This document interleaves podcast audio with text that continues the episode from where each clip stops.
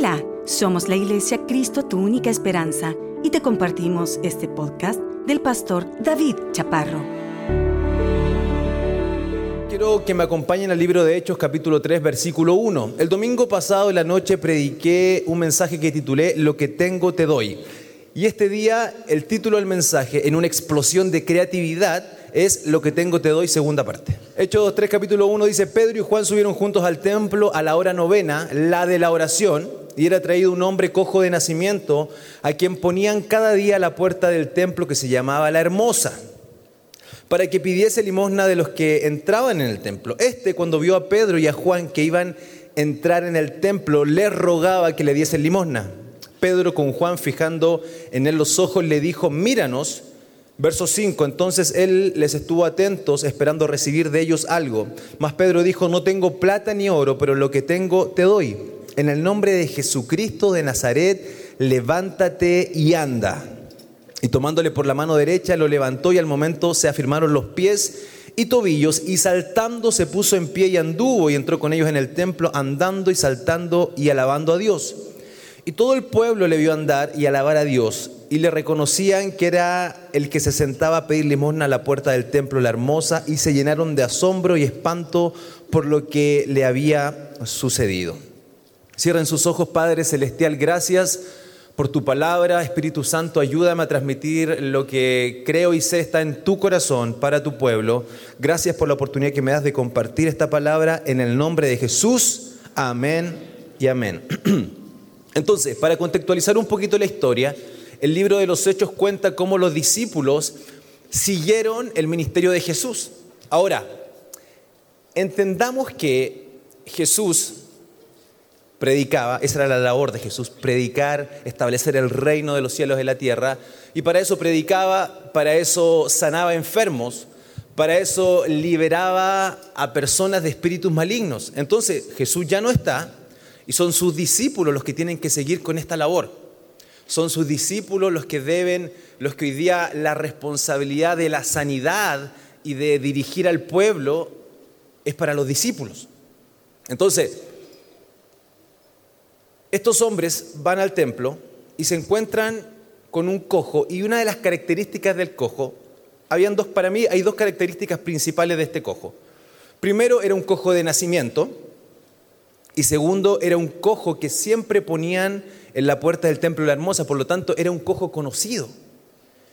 Entonces, yo puedo eh, ver claramente cómo, cómo, el cojo, no es cualquier cojo, no es un cojito que se quinzó la pelota jugando la pelota el fin de semana, no, sino que es un cojo de nacimiento. Entonces, ¿qué quiero decir con esto? Que el problema, el desafío con el cual Pedro y Juan se enfrentan es un desafío grande. Entonces yo no sé cuáles son los desafíos que tú estás enfrentando el día de hoy, pero sí te quiero decir que esta palabra es para personas que están pasando por desafíos grandes.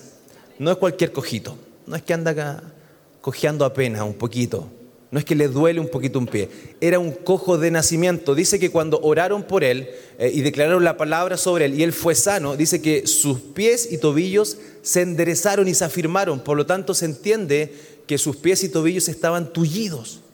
Entonces era un cojo importante, era un problema no menor, era un problema importante. Hay, sabemos que hay tipos de problemas, ¿verdad? Hay niveles de problemas. Es como, no, es que te llama tu esposa y te dice, mi amor, mi mamá viene a tomar once. Sino que te llama tu esposa y te dice, mi amor, mi mamá se va a vivir con nosotros. Dios mío, ¿alguien ha tenido esa experiencia? esa escalofriante experiencia, a mí me pasó. A mí me pasó. En un momento mi esposa me llama, creo que eso los conté en alguna vez, mi esposa me llama y me dice, mi amor, eh, mi mamá vendió la casa, eh, a uno le van a entregar la nueva, por lo tanto se va a vivir con nosotros. Creo que uno de los momentos más difíciles de mi vida fue. Mm, yo no sabía qué hacer, no sabía cómo reaccionar. Me acordé del rey David. Cuando el rey David eh, estaba escapando de Saúl, dice que llegó donde el rey de Gad. Y dice, como lo reconocieron, se empezó a hacer el loco, el demente. Y eso logró que pudiese escapar. Entonces yo me acordé de eso y traté de empezar a hacerme... ¡ah! ¡ah! traté de empezar a, hacerme el demente y la verdad es que no me creyó mi esposa y no pude zafar de la situación. Gracias a Dios después se solucionó y mi, suegra no llegó a vivir con nosotros. ¿Cuántos creen en un Dios bueno? No escuché un amén. Entonces nos enfrentamos a un problema grande, nos encontramos a un desafío grande, nos encontramos a, un área de nuestra vida que está coja y que ha estado coja por mucho tiempo, por lo tanto ya nos empezamos a acostumbrar a vivir de esa manera y no tenemos expectativas de poder superar porque no es una pequeña deuda, es una gran deuda. No es algo pequeño lo que estamos eh, por enfrentar, es algo grande y desafiante. Entonces, hoy día quiero hablar acerca de Pedro y Juan porque podemos ver características en estos hombres hombres que superan desafíos grandes. Y una de las primeras características, hay tres características importantes que yo puedo ver en el capítulo 1. Dice, Pedro y Juan subían juntos al templo, la hermosa, la hora novena, la de la oración. Entonces, lo primero que podemos ver, y el primer punto de este mensaje es, subían juntos. Diga conmigo, subían juntos. Ahora, yo siempre eh, trato de hablar de, de del tema de poder trabajar en equipos. Creo fielmente en, en todos los beneficios que trae el trabajar en equipo, laboralmente, familiarmente, eh, en el área de la amistad. Qué importante es poder tener un equipo de trabajo, ¿verdad? Y miren lo que dice, encontré en una página de psicología, encontré cinco beneficios del trabajo en equipo, los cuales también quiero Em, argumentar bíblicamente. No solamente psicología, sino que también creo que hay una base bíblica para esto. Y eso que me dijeron ayer a última hora que predicara. Número uno, el trabajar en equipo dice favorece la creatividad y el aprendizaje. ¿Qué quiere decir esto? La creatividad aumenta cuando las personas trabajan juntas como un equipo.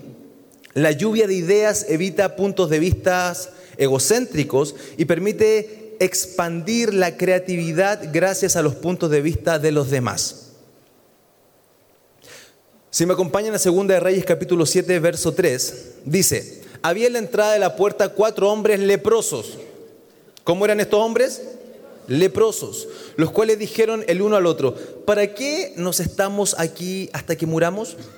¿Para qué estamos aquí hasta que muramos? Si tratáremos de entrar en la ciudad, por el hambre que hay en la ciudad, moriremos en ella. Y si nos quedamos aquí, también moriremos. Vamos pues ahora y pasemos al campamento de los sirios. Si ellos nos dieren la vida, viviremos, y si nos dieren la muerte, moriremos. Se levantaron pues al atardecer para ir al campamento de los sirios, y llegando a la entrada del campamento de los sirios, no había allí nadie. Entonces, había hambre en la ciudad, había hambre en el lugar donde estaban. Entonces, la opción que quedaba era ir al campamento de los sirios, pero lo más probable es que los mataran en el campamento de los sirios. Entonces, ellos hacen un análisis, ellos hacen una lluvia de ideas y dicen, bueno, ¿qué vamos a hacer? Ahora, entendamos que eran cuatro hombres leprosos. O sea, muy sanitos no estaban. Por lo tanto, la lepra era una enfermedad común en ese tiempo, que debía cuidarse, pero ellos habían descuidado, habían cometido algún error, omitieron algo y estaban, estaban leprosos.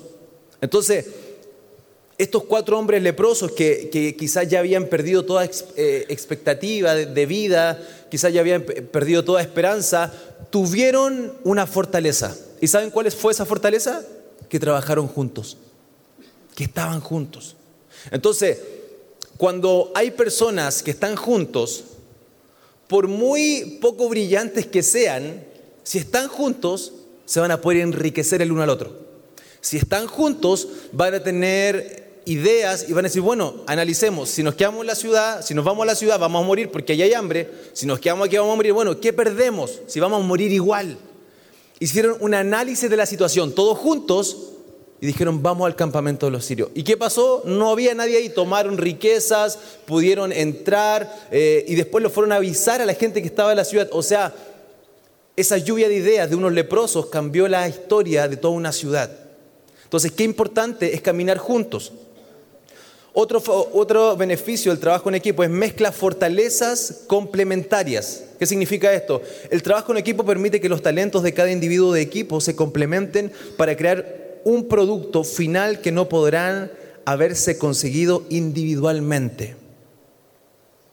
Mire lo que dice Proverbios 11:14, donde hay dirección sabia, perdón, donde no hay dirección sabia, caerá el pueblo. Mas en la multitud de consejeros hay seguridad. En la multitud de consejeros hay hay seguridad. Por lo tanto, usted tiene que tener un equipo de consejería. Usted tiene que tener un equipo, tiene que caminar junto a su esposa. Por favor, no tomemos las decisiones solos. Si Dios puso una mujer a tu lado, escúchala. No sacó mucho amén eso. Hermanas, pégale un codazo, si está con su esposo, pégale un codazo cortito, cortito, no, no, no se ensañe. Porque tenemos que escuchar el consejo. Cuando hay multitud de consejos, hay, hay seguridad. Esto está en la Biblia. Hoy día los psicólogos lo han entendido y lo han plasmado como beneficios, como principios, pero esto lo encontramos en la Biblia. Número tres, reduce el estrés. El trabajar en equipo reduce el estrés. El trabajo individual aumenta la carga de trabajo y las responsabilidades y esto puede provocar un aumento del estrés. Eclesiastés 4.10 dice, porque si cayere el uno, si perdón, porque si cayeren, el uno levantará a su compañero, pero hay del solo que cuando cayere no habrá segundo que lo levante.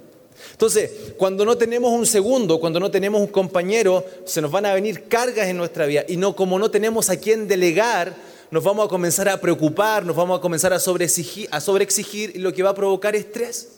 Lo que va a provocar que nos colapsemos, lo que va a provocar que caigamos en depresión, lo que va a provocar es que no queramos ir más a trabajar en la vida. ¿Por qué? Por no caminar juntos. Esto está en la Biblia. Ahora, Número cuatro, cuarto beneficio del trabajar en equipo, mejora el desempeño. Ya que el trabajo en equipo permite que los individuos se centren en lo que mejor saben hacer, no tienen que preocuparse por trabajos o tareas que no dominan. 1 Corintios 12:8 dice, porque a este es dado por el Espíritu palabra de sabiduría, a otro palabra de ciencia según el mismo Espíritu, a otro fe por el mismo Espíritu y a otros dones de sanidad por el mismo espíritu, a otro el hacer milagros, a otro profecía, a otro discernimiento de espíritu, a otro diversos géneros de lenguas, a otro interpretación de lenguas, pero todas estas cosas las hace uno y el mismo espíritu, repartiendo cada uno en particular como él quiere. Porque así como el cuerpo es uno y tiene muchos miembros, pero todos los miembros del cuerpo siendo muchos son uno, son un solo cuerpo, así también Cristo. Entonces, el poder trabajar en equipo va a mejorar el desempeño de cada individuo, porque cada uno tiene un área especial en la cual se puede desarrollar. Yo les conté hace dos semanas que no canto bien. Se los conté, ¿verdad? Y se los demostré. Y la gente dice, sí, sí. Pero tenemos que identificar en las cosas que sí somos buenos y por eso somos un equipo y trabajamos en equipo. Y usted, eh, yo les puedo ser sincero, no sé cantar, no, no, no sé tocar un instrumento, pero ustedes no me han visto bailar. Se los voy a dar 5, 6, 7. No, no, no, no lo voy a hacer. Quinto beneficio del trabajar en equipo, aumenta la eficiencia y la productividad. Cada individuo se centra en su especialidad y la colaboración permite que cada uno maximice su potencial en la tarea que domina. ¡Wow! Éxodo 4, 15, tú hablarás a él, pondrás en su boca las palabras, es Dios hablándole a Moisés, las palabras, en su boca las palabras, y yo estaré con tu boca y con la suya, y os enseñaré lo que hayáis de hacer. Él hablará por ti al pueblo, él será a ti el lugar de boca, y tú serás para él el lugar de Dios. Moisés y Aarón trabajando en equipo. Cuando ocurre esto, se aumenta la eficiencia y la productividad. Porque Moisés no creía y no tenía la fe para creer que Dios podía transformar su problema de tartamudez. Entonces Dios dijo, bueno, yo lo puedo hacer, pero en enseñarle a este me voy a demorar un poquito más, por lo tanto, bueno, ahí está Aarón. Me pediste Aarón, ahí está Aarón. Entonces, vemos cómo los discípulos, había una característica, y es que esa característica, ellos iban, iban juntos. Por favor, no caigamos en el error de andar separados. Dios ha puesto gente importante en tu vida, en tu familia, dentro de tus amistades gente clave, la cual va a levantar tus brazos cuando tú no puedas más, la cual va a ser un soporte para ti, la cual va a ser usado por el Señor para darte el consejo adecuado en el momento adecuado. Por lo tanto, si había una de las características que tenían los discípulos es que ellos iban juntos. Jesús, siendo el Hijo de Dios, caminó en equipo, trabajó en equipo. Y, si buscamos los defectos de los discípulos vamos a encontrar muchos. Pero Él creyó en su equipo de trabajo. Él creyó en la gente que estaba a su lado. Por favor, creamos en la gente que Dios ha puesto a nuestro lado. Y quizás no, y quizás van a cometer errores, quizás no van a tener la iniciativa que usted quiere que tengan, pero en algún momento se van a transformar en gente fuerte y en gente que van a beneficiar el propósito de Dios en su vida. Entonces dice la palabra del Señor, Pedro y Juan, verso 1, estamos solamente en el verso 1, Pedro y Juan subían juntos, ¿y dónde subían? Al templo. Entonces, no solamente andaban juntos, sino que iban al templo. Ellos sabían que aunque Jesús no estaba en el templo, ellos algo iban a encontrar. Ellos algo iban a encontrar. Y cada vez que nosotros venimos al templo, con lluvia, esté despejado, esté con sol, algo vamos a encontrar. Y yo creo que usted se pueda, pueda llenar de fe en este momento para poder entender que si usted está en la casa del Señor, vamos a recibir cosas maravillosas. Yo desde que, bueno, toda mi vida he estado en la iglesia, no sé si toda mi vida he sido un buen cristiano, no lo creo, pero sí toda mi vida he estado en la iglesia, porque obviamente vengo de, una familia de pastores. Y, y en lo largo de, de mi vida he visto cómo gente viene al templo y después se va del templo. Después vuelve al templo y después se va del templo. Entonces yo le pregunté al Señor, Señor, ¿por qué? ¿Por qué hay gente que viene y después se va? porque hay gente que no es constante. Y, pude entender que, que hay gente que viene solamente a buscar algo específico de Dios, solamente a buscar algo específico. Y cuando obtenemos eso específico de Dios, como ya nos llenamos, nos sentimos satisfechos y nos vamos. Pero quiero decirles que el Evangelio más que un hecho, más que un milagro específico, es un estilo de vida.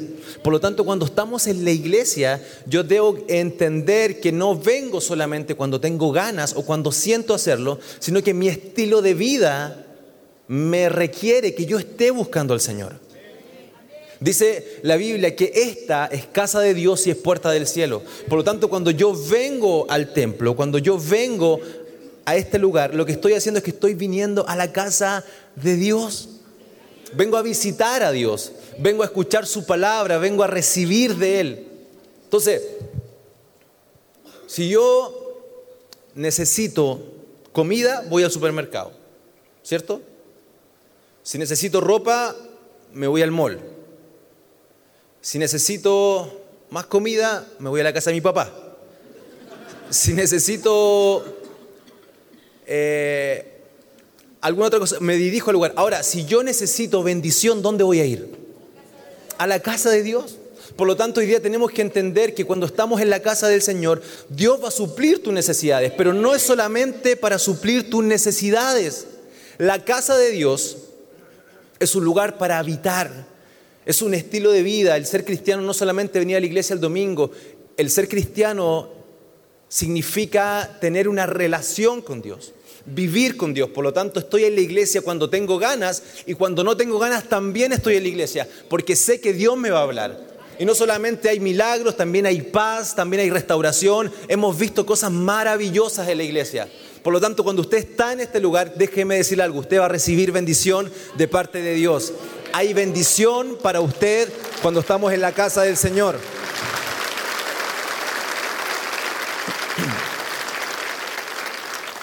Pedro y Juan subían juntos, o sea, estaban juntos, subían juntos y subían al templo. Y número tres, a la hora novena, la de la oración. Entonces estamos hablando de personas que están siendo capacitadas para superar problemas graves, desafíos inalcanzables, cosas que parecen imposibles. Entonces estamos hablando primero de lo que pasa antes.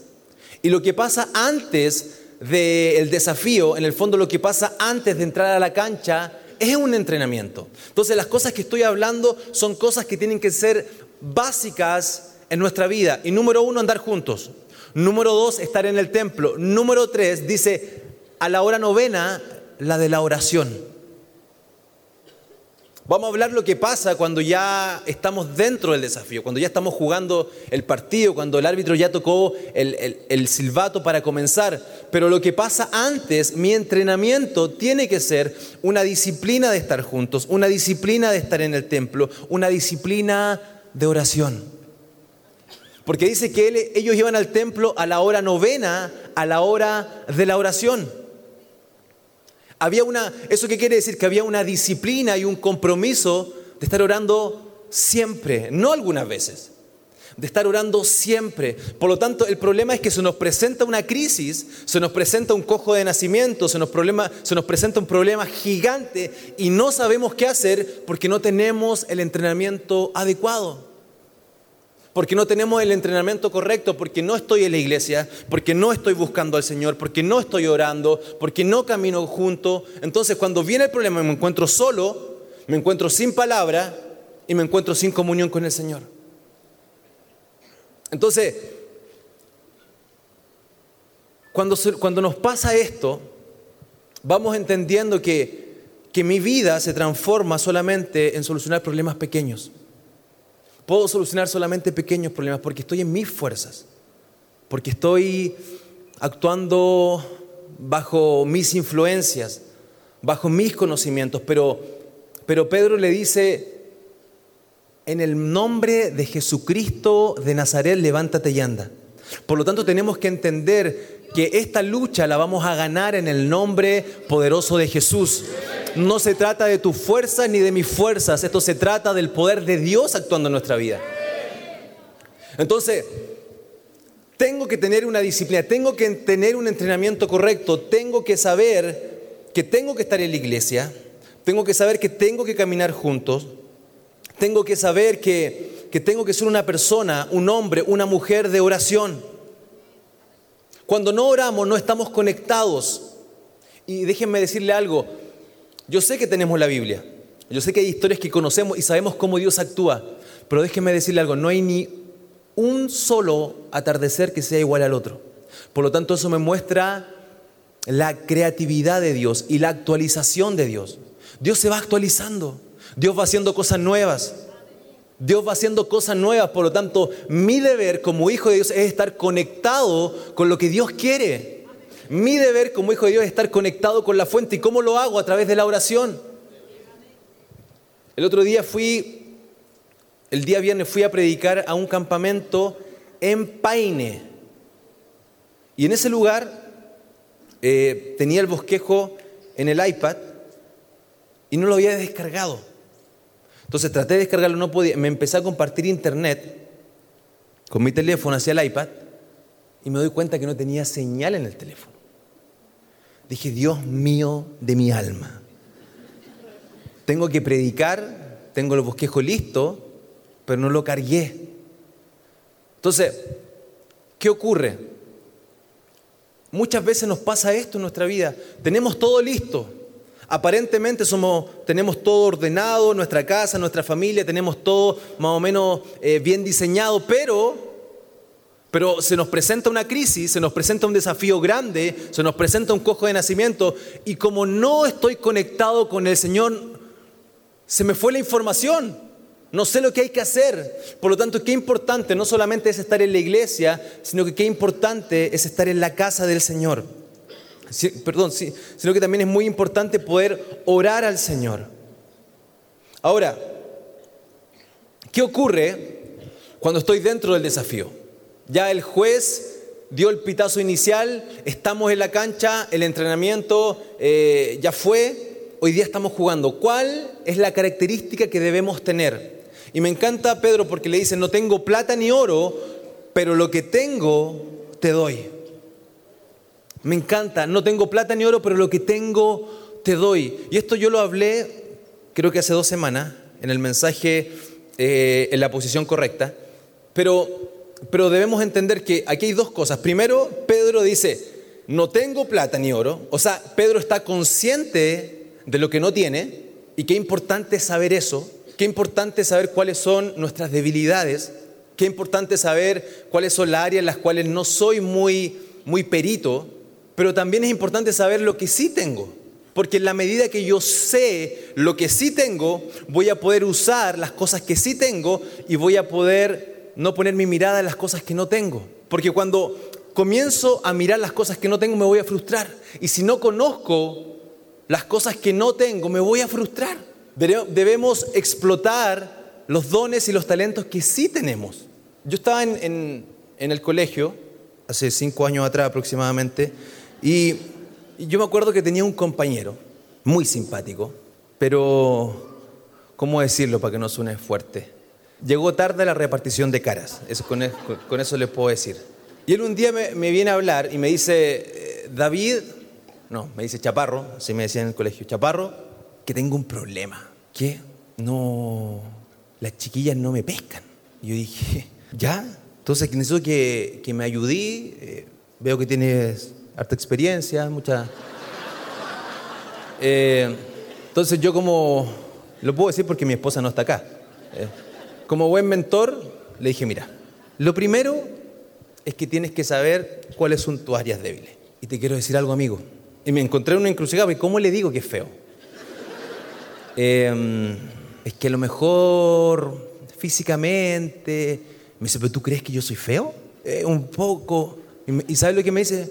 pero mi mamá me dice que yo soy hermoso. Entonces la mamá cometió un error, y eso es para que las mamás también lo aprendan.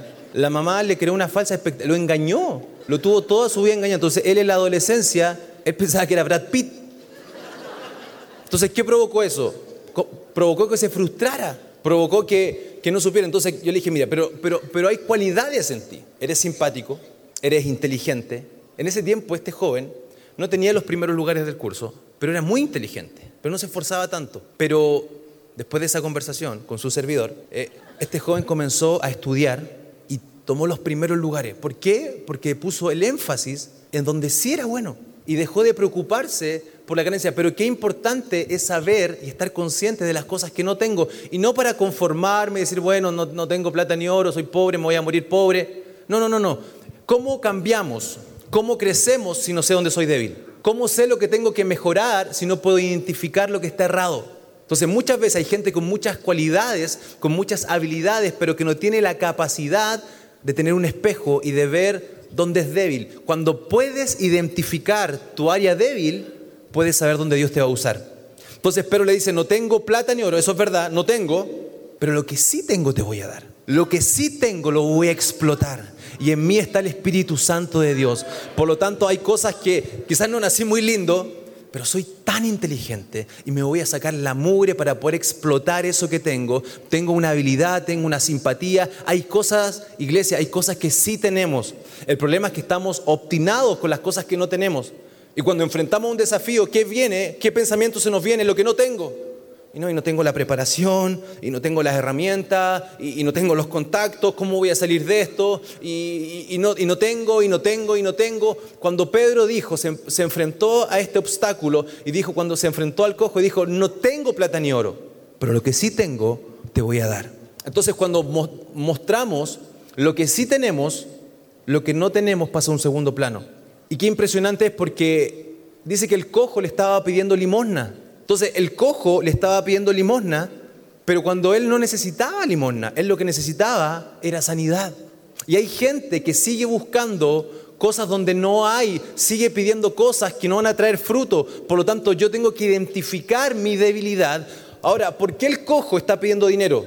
Porque el cojo era lisiado y no podía trabajar. Pero si él era sano, él iba a poder trabajar, él iba a poder saltar, andar, como después lo vemos en la Biblia, y él iba a poder trabajar, por lo tanto, el dinero iba a venir, el recurso iba a venir. Entonces hay gente que insiste pidiéndole cosas al Señor que no tienen que ver con lo que realmente necesitan. Hay cosas que sigues insistiendo y sigues pidiéndole al Señor, pero Dios hoy está diciendo, eso no es lo que necesitas. Lo que tú necesitas es a Jesús. No necesitas un nuevo trabajo. Dios se quiere glorificar ahí, en ese lugar. Pero seguimos insistiendo y seguimos pidiendo, Señor, ayúdame, sácame. Y Dios dice, Dios tiene otros planes. Y la buena noticia es que lo que Dios te da es justo lo que tú necesitas. Lo que Dios te da es justo lo que tú necesitas. Ahora, ¿cómo debo enfrentar este problema grande? Primero, sabiendo mis debilidades y conociendo mis fortalezas. Segundo, ellos tenían palabra. Él dice, en el nombre de Jesucristo de Nazaret, levántate y anda. La palabra de Dios te sustentará frente a los problemas más pequeños, a los medianos y también frente a los grandes. Por eso estamos en la iglesia, porque la fe no viene por ver la televisión, la fe no viene eh, por leer algún medio escrito, la fe viene por el oír la palabra del Señor. Por lo tanto, cuando estamos escuchando la palabra del Señor, mi corazón, mi vida se llena de fe. ¿Y qué provoca eso? Provocó fe, no solamente en el cojo, porque el cojo no está pidiendo nada, provocó fe en la vida de Pedro y en la vida de Juan. ¿Y cómo me doy cuenta que esto provocó fe? Y quiero volver, dice el verso 4, Pedro con Juan, fijando en él los ojos, le dijo, míranos. Entonces él les estuvo atentos esperando recibir de ellos algo. Mas Pedro dijo, no tengo plata ni oro, pero lo que tengo te doy en el nombre de Jesucristo, levántate y anda. Y el verso 7 para mí es clave. Y tomándole por la mano derecha, lo levantó. Entonces, tenían palabra, pero dice la, la, Biblia que la fe viene por el oír la palabra. Pero también la Biblia dice que la fe sin obra es, es muerta. Entonces, Pedro no solamente le da la palabra, no solamente le dice, levántate en el nombre de Jesucristo, sino que dice que lo toma de la mano. Y cuando él lo tomó de la mano y lo levantó, en ese momento se afirmaron sus pies y sus tobillos. ¿Saben cuál es el problema? El problema es que nos hemos quedado solamente en la palabra. Y tenemos buena idea. Y vamos a hacer esto. Y vamos a emprender esto y, tengo que hablar con mi familiar y tengo que pedirle perdón y, y tengo que hacer esto y voy a hacer esto y voy a hacerlo aquello, pero nos quedamos solamente en palabras. Y ahí sí cae bien la canción, palabras, palabras, palabras. Que mi papá decía que eran promesas. Promesa, la cantaba promesa, promesa. Y usted no le decía nada. Pero la canción real es palabras, palabras. En italiano, paro, le paro, le paro. Solamente nos vamos en palabras, pero la fe ¿dónde se ve? En lo que digo, la fe se ve en lo que hago. Dice que el árbol, el árbol se conoce por lo que dice, por cómo se defiende, o el árbol se conoce por sus frutos. Y el fruto, damas y caballeros, es acción, es movernos. Ahora, no quiero que tome esta palabra y decir, bueno, voy a empezar a hacer a tonta y a loca y, y voy a hacer y total, Dios me va a respaldar. No, no, no, no. Tenemos que estar en el propósito del Señor. Tenemos que ser gente de oración, tenemos que ser gente que esté en la iglesia. El problema es que muchas veces decimos, no, no, no, me tiré en fe, me tiré en fe en este proyecto. Y duré dos meses con, con el proyecto. ¿Y saben por qué? Porque solamente tuviste fe, pero no tuviste el entrenamiento. No andabas juntos, te emprendiste solo. No estabas en el templo, no venías a escuchar palabra, no eras un hombre de oración. Entonces quieres emprender algo y, dices, bueno, la fe sin obra es muerta y me voy a mover y voy a hacer y voy a actuar, pero no tienes la base correcta. Entonces Dios va a respaldar tus pasos, Dios va a respaldar tus decisiones, Dios va a bendecir la obra de tus manos, pero tenemos que tener la base correcta, tenemos que tener el entrenamiento correcto. Entonces mi fe se va a ver en lo que digo, en lo que hablo, en la palabra, pero también en lo que hago, pero lo que hago tiene que ir de la mano con la voluntad de Dios en mi vida. Santiago 2.17 dice así, también la fe, así también la fe, si no tiene obra, es muerta en sí, en sí misma. Y quiero terminar, y si me acompañan en el piano, por favor. Hechos 3.11, después que pasó el milagro, dice, y teniendo asidos a Pedro y a Juan, el cojo que había sido sanado, todo el pueblo atónito concurrió a ellos al pórtico que se llama de Salomón.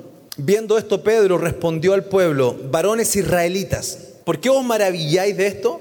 ¿O por qué ponéis los ojos en nosotros como si por, por si nuestro poder o piedad hubiésemos hecho andar a este? Verso 13. El Dios de Abraham, de Isaac y de Jacob, el Dios de nuestros padres, ha glorificado a su Hijo Jesús, a quien vosotros entregasteis y negasteis delante de Pilato, cuando éste había resuelto ponerle libertad, mas vosotros negasteis al santo y al justo, Pedisteis que se os diese un homicida.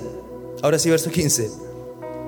Y matasteis al autor de la vida, a quien Dios ha resucitado de los muertos, del cual nosotros somos testigos.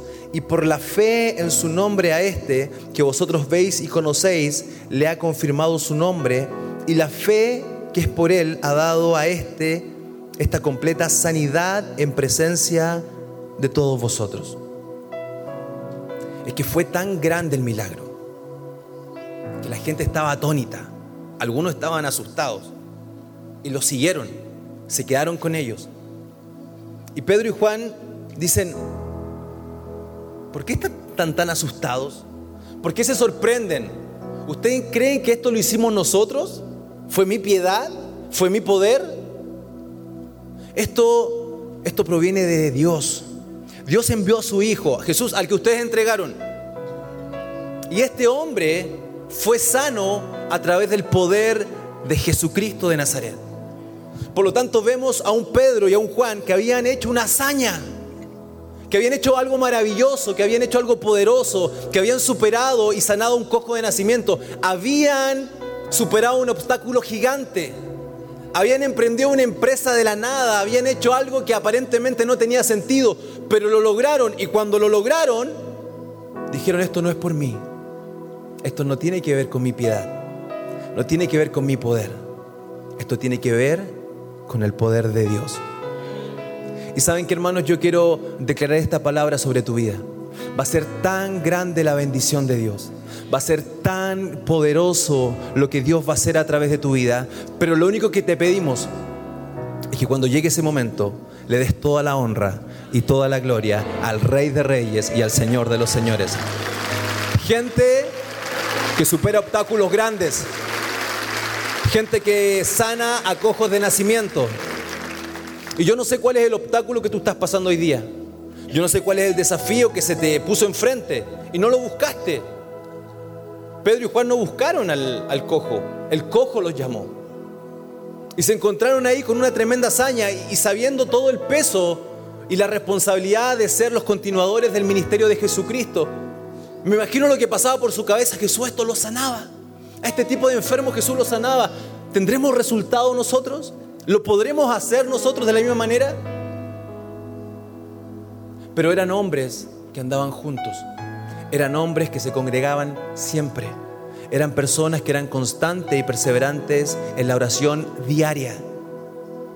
Por lo tanto, cuando hay esas características, no importa qué tan grande sea el problema, no importa qué tan oscuro se vea el camino, no importa qué tan enfermo esté el cojo o cuántos años lleve enfermo, cuando hay una buena base, cuando hay un entrenamiento correcto, Dios no tiene otra alternativa que glorificarte, que glorificarse en medio de tu vida. Dios se va a glorificar. Dios se va a glorificar. Dios se va a glorificar. Dios va a hacer cosas maravillosas en favor de ti. Hay cojos que están delante y que los ves tan grandes y que los ves tan inalcanzables y proyectos que dices, crisis económica, que decimos, ¿cómo vamos a salir de esto? Pero Dios dice, yo estoy contigo. No es en tus fuerzas, sino que es en el nombre de Jesucristo de Nazaret. Póngase de pie, por favor, iglesia.